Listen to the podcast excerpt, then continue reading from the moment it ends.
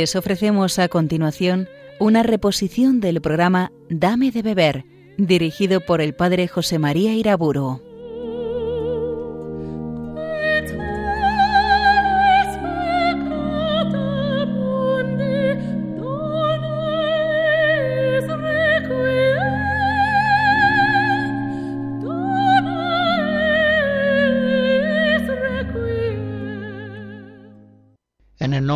Padre, del Hijo y del Espíritu Santo. Continúo nuestra meditación sobre la ley en la vida cristiana. Y empiezo mis consideraciones en forma de oración con el Salmo 118. Señor, cumpliré sin cesar tu voluntad, andaré por un camino ancho, buscando tus decretos. Comentaré tus preceptos ante los reyes, y no me avergonzaré serán mi delicia tus mandatos, que tanto amo.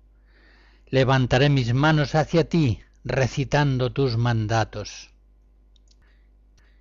Pertenece a la fe católica que el amor a las leyes de la Iglesia son parte esencial de la espiritualidad cristiana. En ellas, en las leyes, los fieles reconocen la voluntad de Cristo el Señor, que gobierna a su Iglesia a través de sus obispos y de las normas disciplinares que éstos establecen. Por eso aquellas espiritualidades modernas que fomentan el menosprecio o la aversión a las leyes de la Iglesia en materias doctrinales, morales, pastorales, litúrgicas, son espiritualidades falsas. Los despreciadores de la ley eclesial son pues hijos del maligno, que mientras todos dormían, sembraron cizaña en el campo de trigo de Jesús. Mateo 13. Son ladrones y salteadores, que se introdujeron en el aprisco de las ovejas sin entrar por la puerta. Juan 10 son aquellos que hablan con desprecio de la burocracia romana para referirse a la Santa Sede, a la Santa Sede del sucesor de Pedro, y aluden a centros del poder para referirse a las congregaciones romanas que asisten al Papa en su ministerio universal como vicario de Cristo y sucesor de Pedro es indudable que están perdidos, que están engañados por el padre de la mentira. Una cosa es fallar en el cumplimiento de las leyes eclesiásticas por ignorancia. Yo no sabía que tal cuestión era obligatoria, o bien incumplirlas por impotencia. Un párroco, por ejemplo, que nos dice, sí, sé que tengo que hacer un inventario, pero me resulta imposible. Pero una cosa muy distinta es cuando la desobediencia eclesial es por desprecio a la autoridad de la Iglesia. Se niega a veces que la Iglesia tenga autoridad del Señor para establecer leyes, para disponer una disciplina canónica, pastoral, litúrgica. Ya vimos en la conferencia anterior que la Sagrada Escritura Toda la tradición católica y la enseñanza dogmática de la Iglesia nos enseña que efectivamente la Iglesia tiene autoridad y tiene obligación de establecer leyes, expresando así al pueblo de Dios la guía autoritativa de nuestro Señor Jesucristo. Las normas eclesiásticas, dicen algunos, expresan meramente juicios humanos prudenciales, sujetos a escuelas ideológicas, a situaciones históricas. Por tanto, aquel que resiste las normas de la Iglesia no necesariamente desobedece al Señor, sino que muchas veces lo que ocurre es que se adelanta al tiempo de la Iglesia, es una vanguardia profética. Tenemos ya la fe suficientemente despierta para discernir el error de estas doctrinas. Como ya señalé en la conferencia anterior, aquellos santos que han tenido una mayor fuerza de Dios para renovar la Iglesia han sido justamente los más fieles a las normas eclesiales. Otros presentan los mandamientos de la Iglesia no como mandatos preceptivos, sino meramente como orientaciones, como consejos, estímulos que normalmente al menos no obligan la conciencia con un vínculo moral verdadero. Entienden, por ejemplo, que cuando la Iglesia, en el canon 1247 del derecho canónico, establece el domingo y las demás fiestas de precepto, los fieles tienen obligación de participar en la misa, esa obligación no es estrictamente vinculante para la conciencia. El precepto dominical, por tanto, no sería propiamente un precepto, un mandato, sería un consejo. Ya vemos claramente que esta actitud cae bajo la sombra del padre de la mentira. Otros hay que, en caso de conflicto, prefieren el juicio propio al juicio que la Iglesia expresa en sus normas. Estiman que en el servicio pastoral, por ejemplo, si la Iglesia manda que la penitencia sacramental se celebre de tales y cuales maneras, el párroco puede e incluso debe obrar de otro modo si honradamente estima que la conveniencia del pueblo cristiano que le ha sido encomendado es otra, es diferente. Insisto en manifestar el error de estas actitudes porque son frecuentes en nuestro tiempo. En el fondo hay una actitud pelagiana en aquellas personas que confían más en la eficacia de los métodos y modos que ellos proponen en la acción pastoral que en la fidelidad a las normas de la Iglesia que regulan esa actividad. Si este párroco que tiene esta actitud, para lograr fruto apostólico, no confiara nada en sí mismo y pusiera toda su confianza en Dios, que es quien da el crecimiento, 1 Corintios 3, obedecería con la mayor fidelidad la disciplina pastoral y litúrgica de la Iglesia, tratando de ganarse así por decirlo con una expresión un poco impropia, ganarse así la gracia del auxilio divino, por la fidelidad a la disciplina de la Iglesia, esposa de Cristo. Obrando de un modo arbitrario, contrario a la disciplina de la Iglesia, ¿cómo este párroco podrá esperar que Cristo dé fruto a una actividad pastoral, por hábil y esforzada que sea, si está realizada contra la ley de la Iglesia. De hecho, vemos cómo estos trabajos pastorales no dan fruto. Pero es que además no deben dar fruto. Sería un escándalo. Pues ello significaría una de dos, o que no es el Señor quien da fuerza a las leyes de la Iglesia, o que sí lo es, pero que también asiste y bendice la acción de aquellos que obran contra lo que Él, el Señor, ha mandado por la jerarquía apostólica. Ambas posibilidades son absurdas. Pertenece como parte esencial de la espiritualidad cristiana la fidelidad a los mandamientos de la Iglesia, madre y maestra, esposa de aquel a quien ha sido dado todo poder en el cielo y en la tierra escucharemos fragmentos de algunas breves piezas de piano de Claude Debussy.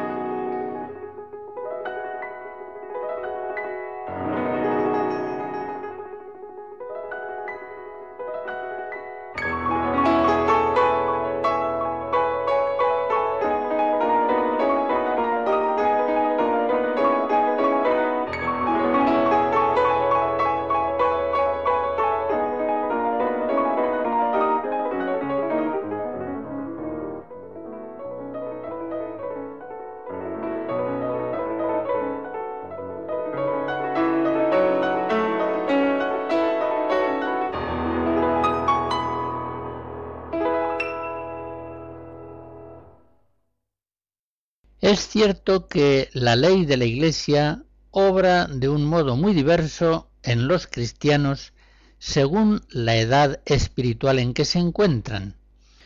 Trataré de explicarlo con un ejemplo tomado de la pedagogía familiar.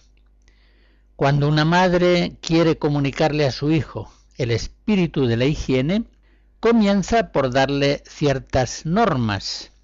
Hay que lavarse las manos antes de comer, hay que ducharse después de haber hecho ejercicio y haber sudado, etc.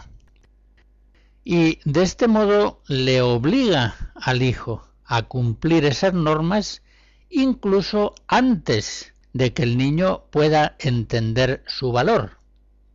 Por eso a los comienzos el niño se lava porque está mandado y porque se lo exige la mamá. Poco a poco Poniendo en práctica esas normas, va captando el sentido de la higiene.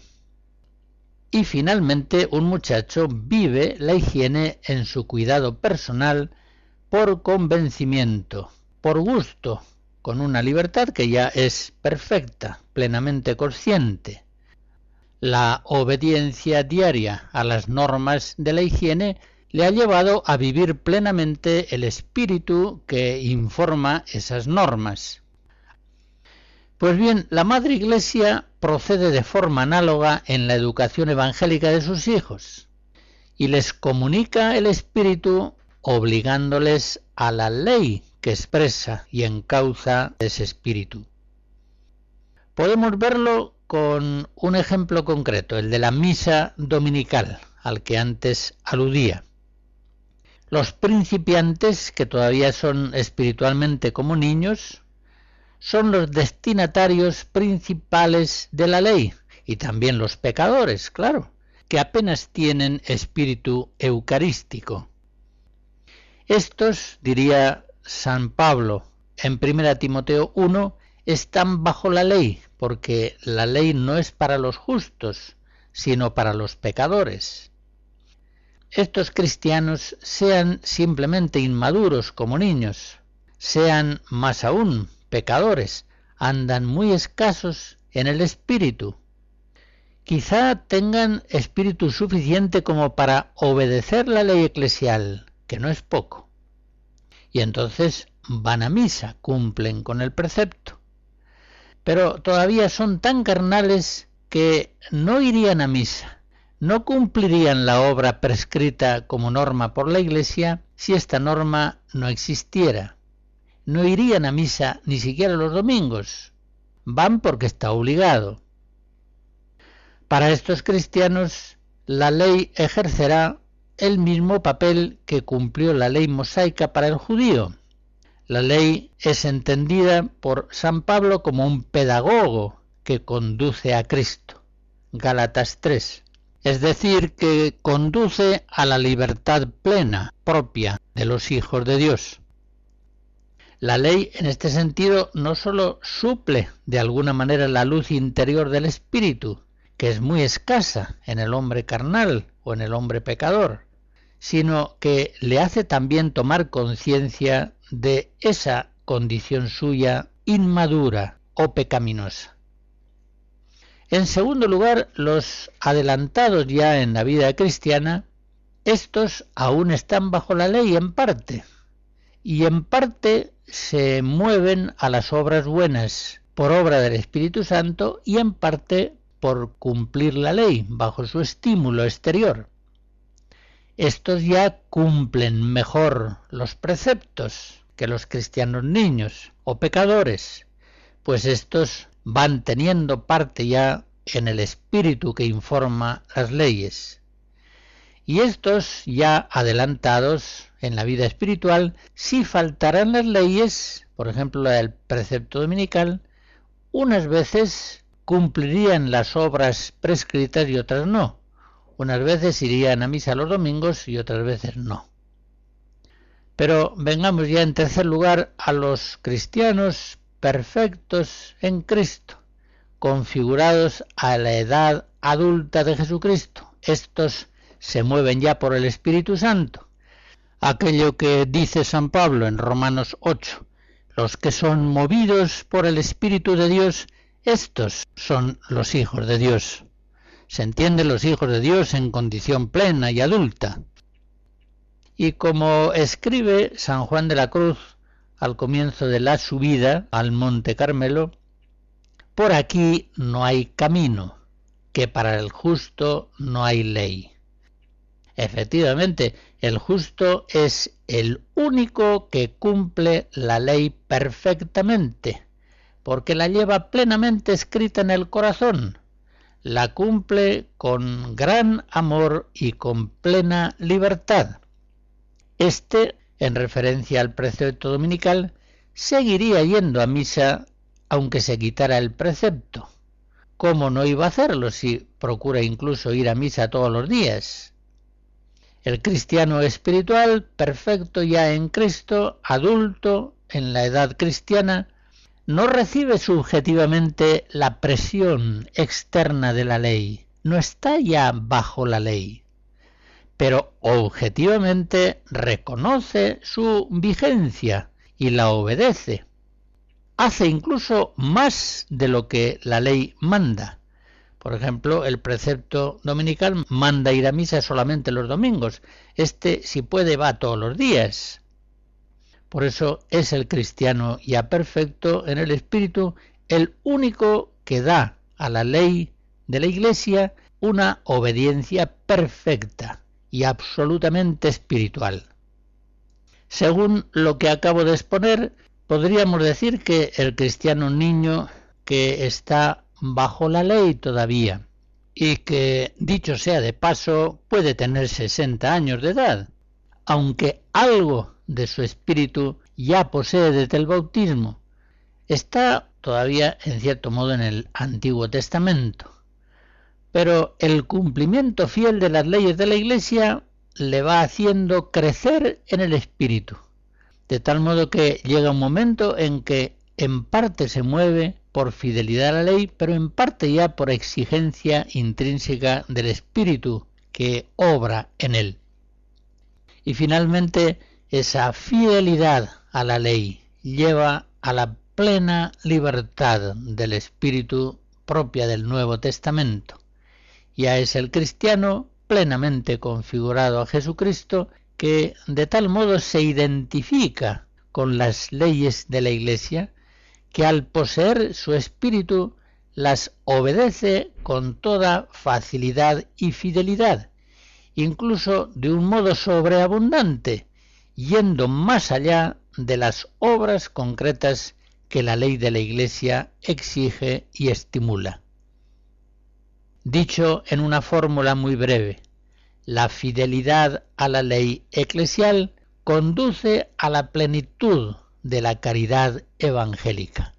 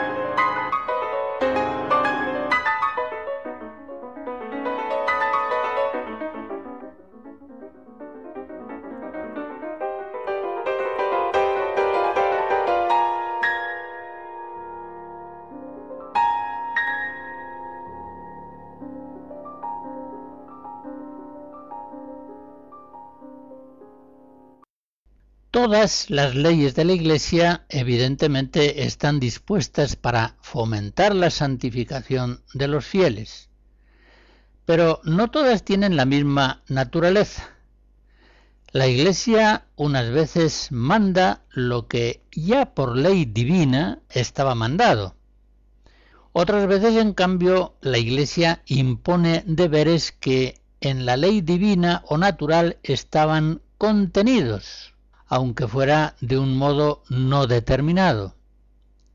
En ocasiones manda la Iglesia ordena o prohíbe cosas convenientes al bien común, según las circunstancias concretas de la Iglesia en ese tiempo, pero que no están contenidas propiamente en la ley divina o natural. Esta realidad compleja nos lleva a examinar las tres categorías fundamentales que distinguimos entre las leyes de la Iglesia. En primer lugar, lo que podríamos llamar leyes ontológicas, hay obras que de tal modo están necesariamente conexas con la gracia, por ejemplo, mantener unido el vínculo conyugal, que dan lugar a leyes de la Iglesia ontológicas que se fundamentan en el mismo ser de las cosas. La Iglesia, en este sentido, cuando establece leyes canónicas sobre el matrimonio monógamo, que excluye el divorcio, no hace sino expresar en forma de ley positiva lo que directamente es ley revelada por el mismo Cristo, ley divina, lo que por sí mismo está inscrito en la naturaleza conyugal del hombre. A este tipo de leyes, como digo, podemos darle el nombre de leyes ontológicas. Estas leyes de la Iglesia, por supuesto, no pueden cambiar son unánimes en Oriente y en Occidente y perduran a lo largo de todos los siglos de la Iglesia. En segundo lugar, distinguimos en las leyes eclesiásticas aquellas que podríamos llamar leyes determinantes. Las leyes que están referidas a deberes no estrictamente conexos con la gracia, y que no fueron establecidas en la primera promulgación de la ley nueva evangélica, sino que fueron dejadas por Cristo a la determinación ulterior de la Iglesia, son leyes determinantes. Parten, eso sí, de una necesidad ontológica, por ejemplo, asistir a la Eucaristía, comer el pan de vida, pero determinan acerca de esa necesidad una práctica concreta. Por ejemplo, en el canon 920, comulgar al menos una vez al año. Es una ley determinante. Determina lo que ya está contenido en forma implícita en las leyes divinas o naturales. La Iglesia ha de insistir siempre en su predicación en que estas leyes sólo pretenden transmitir un don del amor de Dios. Por ejemplo, que los fieles reciban al menos una vez al año el pan eucarístico, porque de otro modo fácilmente serán captadas por los cristianos carnales, que sin duda en la Iglesia son mayoría, como pesadas imposiciones arbitrarias de la autoridad eclesial. Por eso digo que el ministerio pastoral, al señalar a los fieles la vigencia de una ley determinante, debe siempre comunicar el espíritu que la informa. Debe inculcar, por ejemplo, el precepto de la ley dominical, la asistencia a la Eucaristía, pero debe comunicar el espíritu que informa esa norma. El cristiano no puede vivir sin la Eucaristía, centro, fuente de la vida cristiana. Lo que dice Cristo en Juan 6, si no coméis mi carne y bebéis mi sangre, no tendréis vida en vosotros. Es palabra de Cristo.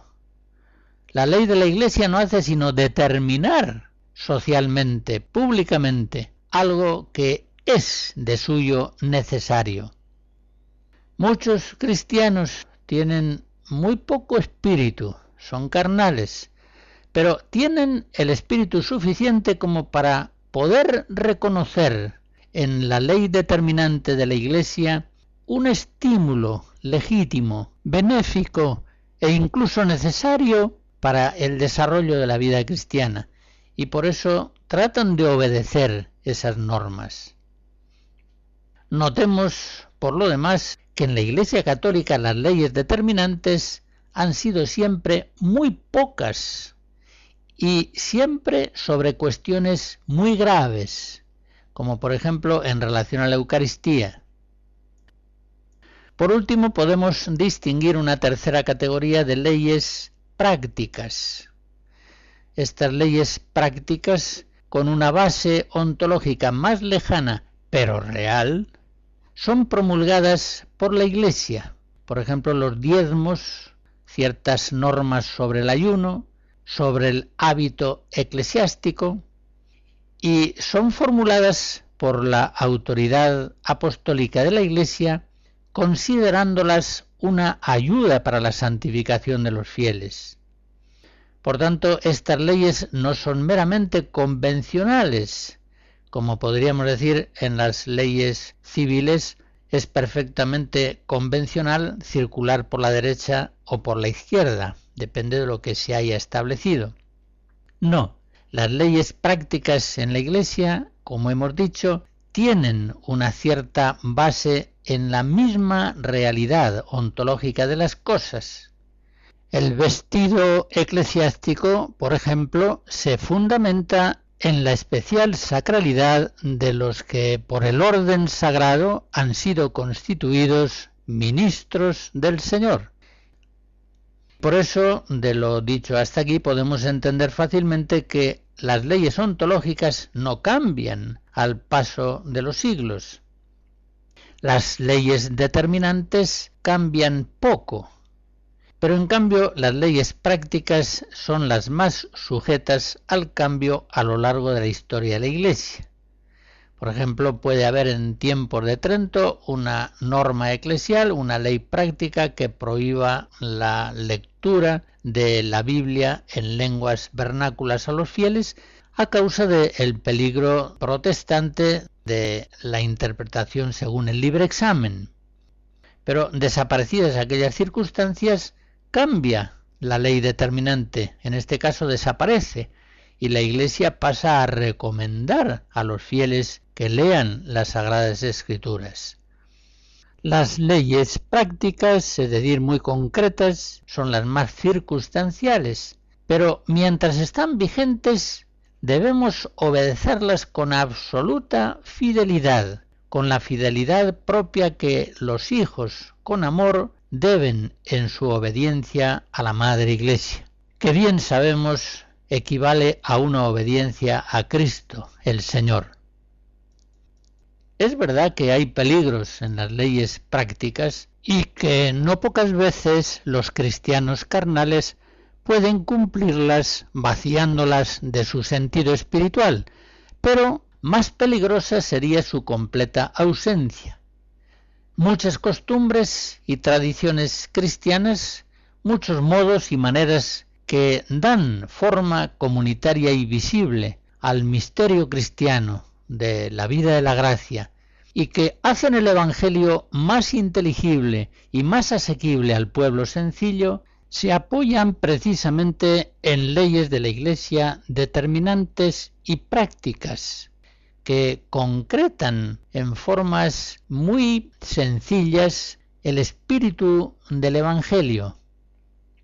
Por eso hemos de considerar que, en primer lugar, las leyes prácticas deben ser fielmente obedecidas sin que el hecho de que en el futuro puedan ser cambiadas quite de ellas la obligatoriedad auténtica presente. En segundo lugar, la Iglesia no multiplica las leyes prácticas. En realidad son muy pocas en la vida de la Iglesia. Solamente la autoridad apostólica establece las leyes prácticas cuando llega al convencimiento de que sirven para el fomento de la vida espiritual en los fieles. En tercer lugar, se me ocurre hacer notar que el ministerio pastoral debe tener buen cuidado de dar siempre el espíritu que informa esas leyes prácticas, nunca limitarse a presentar sólo la obligatoriedad de la ley, sino que con ocasión de esa pedagogía pastoral debe transmitirse siempre el espíritu que informa las leyes. Si, por ejemplo, se predica el precepto dominical, la obligación en conciencia de ir a misa los domingos, hágase al mismo tiempo una explicación persuasiva de la absoluta necesidad del pan de vida para que el cristiano pueda permanecer en Cristo y pueda seguir caminando hacia la casa del Padre con este alimento celestial. Quiero también observar que en la historia de la Iglesia es mucho más frecuente que se den leyes prácticas para regular la vida de los sacerdotes y obispos que la vida de los laicos. De hecho, muchos concilios a lo largo de los siglos, al final de sus decretos, incluían ciertas consideraciones de vita et honestate clericorum, es decir, acerca de la vida y de la honestidad de los clérigos. En cambio, la historia de los concilios nos dan muy pocas normas sobre la vida de los laicos. Y las que nos dan referidas, por ejemplo, a la vinculación a la Eucaristía, a la unicidad del matrimonio, son muy esenciales, muy vinculadas a la misma vida de la gracia.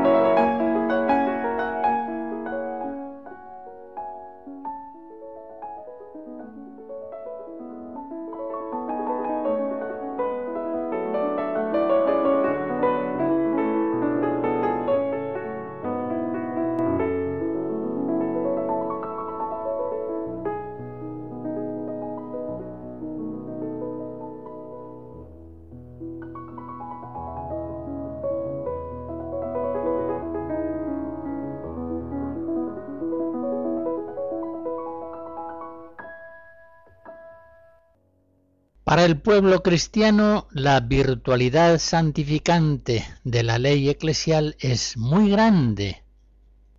Voy a resumir, pues, en unas pocas notas, en seis notas, las características de una obediencia espiritual cristiana de la ley. En primer lugar, tengamos muy claro que toda ley ha de ser obedecida fielmente hasta la última letra Mateo 3. El que es fiel en lo poco, ese será fiel en lo mucho. Mateo 25. Cristo nos da el ejemplo de fidelidad a la ley, cuando paga el tributo del templo y en tantas otras ocasiones. Conviene que cumplamos toda justicia.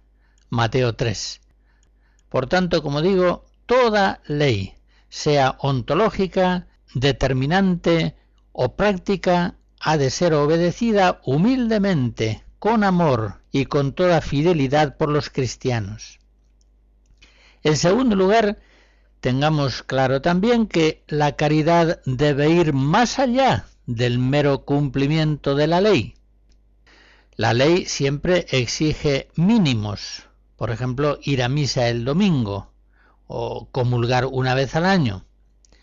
Por eso el que se limite a cumplir la ley morirá por la letra La letra mata, el espíritu es lo que vivifica. 2 Corintios 3. La fidelidad a la ley, bien entendida, debe conducir a la plenitud del amor. Cuando esa fidelidad a la ley está mal entendida, cuando el mínimo se toma como un máximo exigido, entonces la ley sería causa de un infantilismo crónico, paralizaría el crecimiento espiritual de los cristianos. En tercer lugar, como ya he indicado también, hay que dar siempre juntamente el espíritu y la ley que expresa y estimula ese espíritu en la vida de los cristianos. Si se da solo espíritu, el camino evangélico queda sin trazar, resulta incierto, y muchos cristianos de poco espíritu se extraviarán.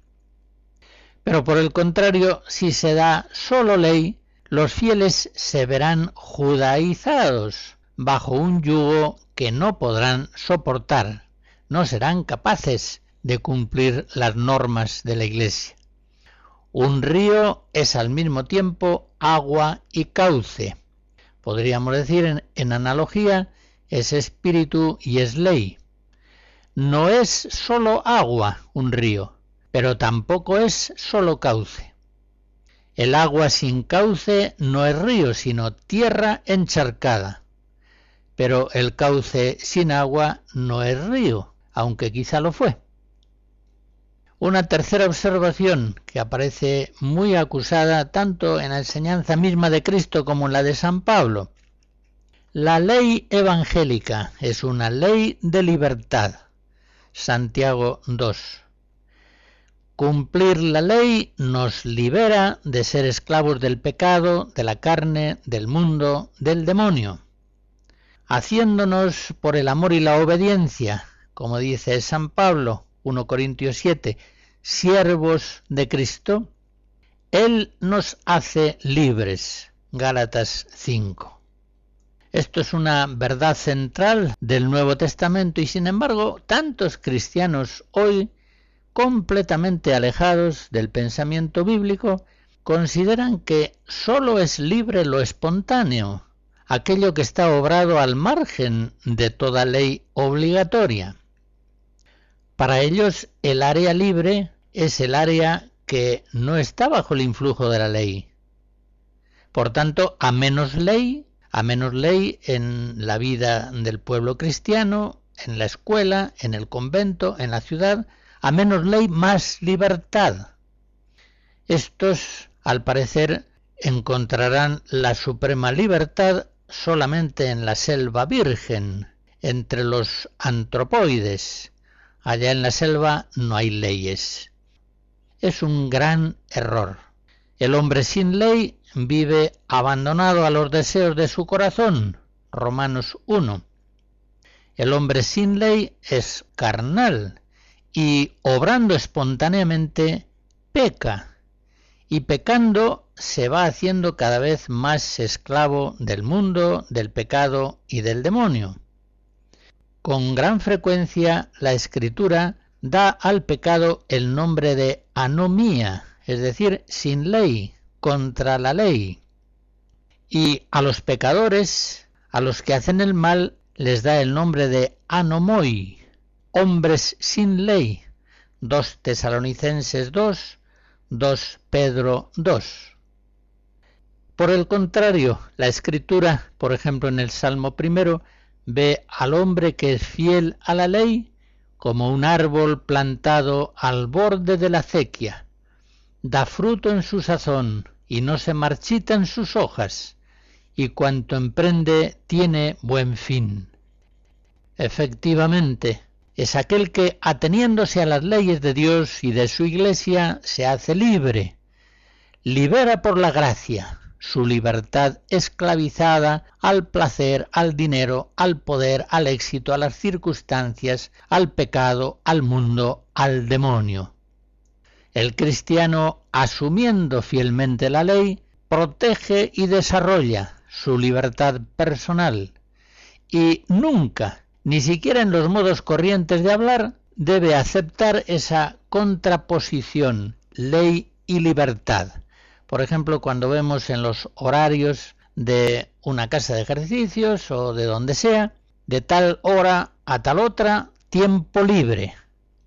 Es una tontería. Todo el tiempo que se pasa en esa casa es un tiempo libre. Por eso digo, ni siquiera verbalmente en los modos de hablar, caigamos en el error de pensar que solamente es libre aquel tiempo que no está regulado por unas obligaciones normativas. Una cuarta observación que me parece muy importante. La ley estimula actos internos, no solamente estimula actos externos, obras exteriores. La mera ejecución material de la obra prescrita por la ley da lugar a una obediencia puramente material, que no es virtud y que incluso puede tener motivaciones insanas. Cumple la ley por evitarse líos, por quedar bien, por tener ciertas gratificaciones sociales. Por el contrario, la ley ha de suscitar una obediencia formal. Quiero decir con esto ha de suscitar un acto humano, aquel que implica atención e intención, conciencia de la mente y libertad de la voluntad. De otro modo no sería un acto cristiano. Los actos cristianos son conscientes y libres, están realizados en la fe operante por la caridad. Gálatas 5. Por eso por ejemplo, cuando la Iglesia manda ir a misa, impulsa a hacerlo con atención e intención, sin las cuales no habría cumplimiento de la ley, aunque hubiese una asistencia física a la celebración eucarística. Y una sexta observación que también me parece de gran importancia. Debemos ser conscientes de que la simple repetición de actos remisos prescritos por la ley apenas vale de nada, no crea virtud, no forma hábito operativo, porque en ese cumplimiento no ha habido actos conscientes y libres de la persona. No se han producido actos intensos, que son los que forman y desarrollan las virtudes. Incluso ese cumplimiento reiterado de la ley, pero cumplido en actos remisos, puede resultar peligroso, pues da a la persona una apariencia engañosa de virtud. En fin, hechas estas seis observaciones, vuelvo a la afirmación con la que las iniciaba. El cumplimiento fiel de las leyes de la Iglesia tiene una inmensa virtualidad santificante para los cristianos. Al extremo opuesto puede darse sin duda un aprecio excesivo por la ley en la espiritualidad cristiana. Concretamente, el voluntarista confía demasiado en la fuerza santificante de la ley y espera arreglarlo todo pronto con un buen número de leyes bien apremiantes. Sin embargo, de poco vale la ley sin el espíritu. Recuerdo un caso bien significativo. San Juan de Ávila, en su primer memorial dirigido al concilio de Trento, advertía así, aprovecha poco mandar bien si no hay virtud para ejecutar lo mandado. Vuelvo a afirmar, sigue diciendo, que todas las buenas leyes posibles que se hagan no serán bastantes para el remedio del hombre, pues la ley de Dios, se refiere a la ley de Moisés antigua, no lo fue. Gracias a aquel, sigue diciendo, que vino a trabajar para dar fuerza y ayuda de modo que la ley se guardase, ganándonos con su muerte el espíritu de vida, con el cual es hecho el hombre, amador de la ley, y le es cosa suave el cumplirla. Palabras de San Juan de Ávila llenas de sabiduría. Si no hay nada de espíritu, de poco pueden servir las leyes. Incluso el cumplimiento de las leyes puede ser ocasión de soberbia. Recordemos aquel fariseo del Evangelio que se decía a sí mismo, yo no soy como los demás hombres, ni como ese publicano. Yo ayuno dos veces por semana, pago el diezmo de todo cuanto poseo. En cambio, el publicano, mientras tanto, al fondo del templo, sin atreverse a alzar los ojos, golpeando su pecho, decía, Oh Dios, ten compasión de mí, pecador. Esta parábola de Lucas 18, siempre actual, la decía Jesús acerca de algunos que confiaban mucho en sí mismos, teniéndose por justos y despreciaban a los demás. Y esta soberbia y este desprecio de los otros venía de que habían cumplido con unos pocos mínimos prescritos por la ley. Estos eran los que colaban un mosquito y se tragaban un camello. Nosotros, los cristianos, debemos cumplir todas las leyes fielmente, pero con toda humildad, diciendo en todo momento somos siervos inútiles. Lo que teníamos que hacer, eso hemos hecho. Lucas 17. Pero en estas observaciones que estoy haciendo, tengamos bien en cuenta que si en la obediencia a la ley puede a veces haber soberbia, ciertamente en la desobediencia a la ley siempre hay soberbia.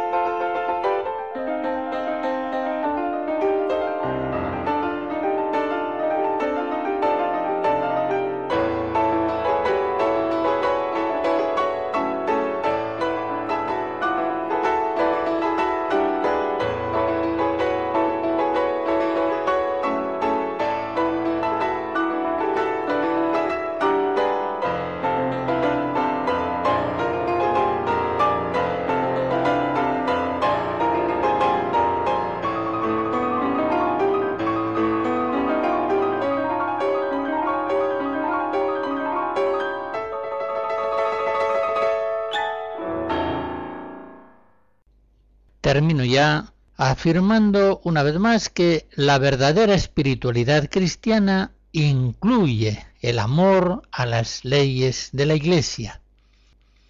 Los cristianos debemos amar de corazón la ley eclesial, debemos amarla más que los judíos amaban la ley mosaica, pues la nuestra es ley de Cristo, es mucho más perfecta y salvífica es ley de la Iglesia. Por eso, reconociendo la ley de Cristo en las leyes de la Iglesia, debemos seguir haciendo nuestras aquellas oraciones de los salmistas judíos. La ley del Señor es perfecta y es descanso del alma. Los mandamientos del Señor son rectos y alegran el corazón. La veneración a los sagrados cánones de la Iglesia ha sido una constante en la tradición católica de Oriente y Occidente, y por eso ha de considerarse como una nota esencial de la espiritualidad cristiana. Las normas de la Iglesia doctrinales, morales, pastorales, litúrgicas, son como un camino evangélico que ciertamente con toda seguridad nos conduce a la casa del Padre, a la bienaventuranza eterna. ¿Cuántas veces aquellos cristianos soberbios que fácilmente consideran falibles las normas de la Iglesia, parecen no considerarse a sí mismos como falibles, cuando en realidad son sumamente vulnerables al error. Son, diría San Pablo en Éfesos 4, como niños zarandeados y a la deriva por cualquier ventolera de doctrina, a merced de individuos tramposos consumados en las estratagemas del error. Nosotros, por el contrario, guardemos las leyes de la Iglesia y las leyes de la Iglesia nos guardarán a nosotros. Recordemos las palabras de Jesús en la última cena, en Juan 14 y 15. El que me ama cumplirá mis mandatos. Y si guardareis mis preceptos, permaneceréis en mi amor. La bendición de Dios Todopoderoso, Padre, Hijo y Espíritu Santo, descienda sobre ustedes y les guarde siempre. Amén.